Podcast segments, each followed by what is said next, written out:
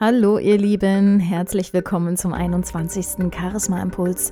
Heute geht es um das Thema mit Ruhe und Beharrlichkeit zum Ziel. Ich habe in letzter Zeit wieder einige Diskussions- und Gesprächsrunden erlebt und mir ist immer mal wieder aufgefallen, was für unterschiedliche Gesprächstypen und Diskussionstypen es eigentlich gibt.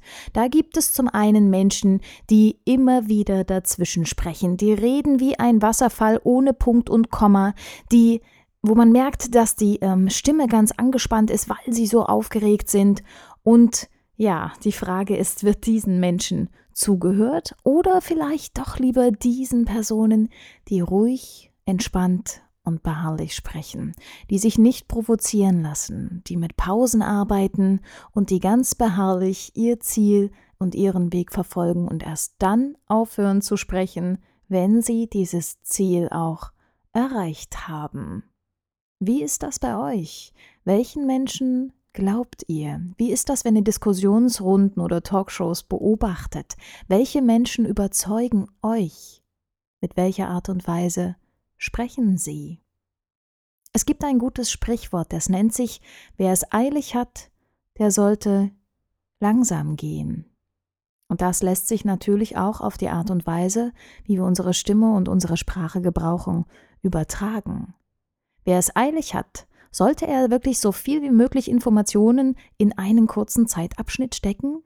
Wenn wir viele Informationen vermitteln wollen in einer kurzen Zeit, dann werden wir gestresst. Dann geht es los, dass wir reden ohne Punkt und Komma, dass die Stimme natürlich angespannt ist. Und wenn wir dann nur in einer kurzen Zeit viel Informationen vermitteln müssen, hören uns die anderen dann wirklich auch zu? Oder ist es nicht viel besser, sich Zeit zu nehmen, sich erstmal zu überlegen, was ist mein Ziel, was möchte ich vermitteln, welche Worte verwende ich und dann ganz entspannt und ruhig dieses Thema auch vermitteln. Was denkt ihr, welcher Typ kommt in Gesprächs- und Diskussionsrunden besser und glaubhafter rüber?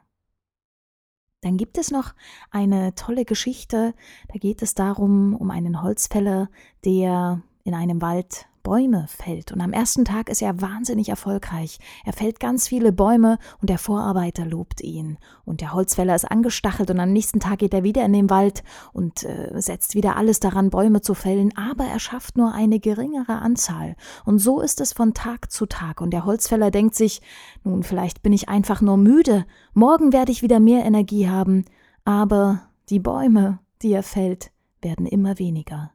Und dann fragte ihn der Vorarbeiter eines Tages, Du, wann hast du dir eigentlich die Zeit genommen, deine Axt zu schärfen?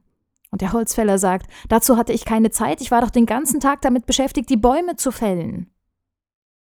So ist es auch, wenn wir mit anderen Menschen kommunizieren.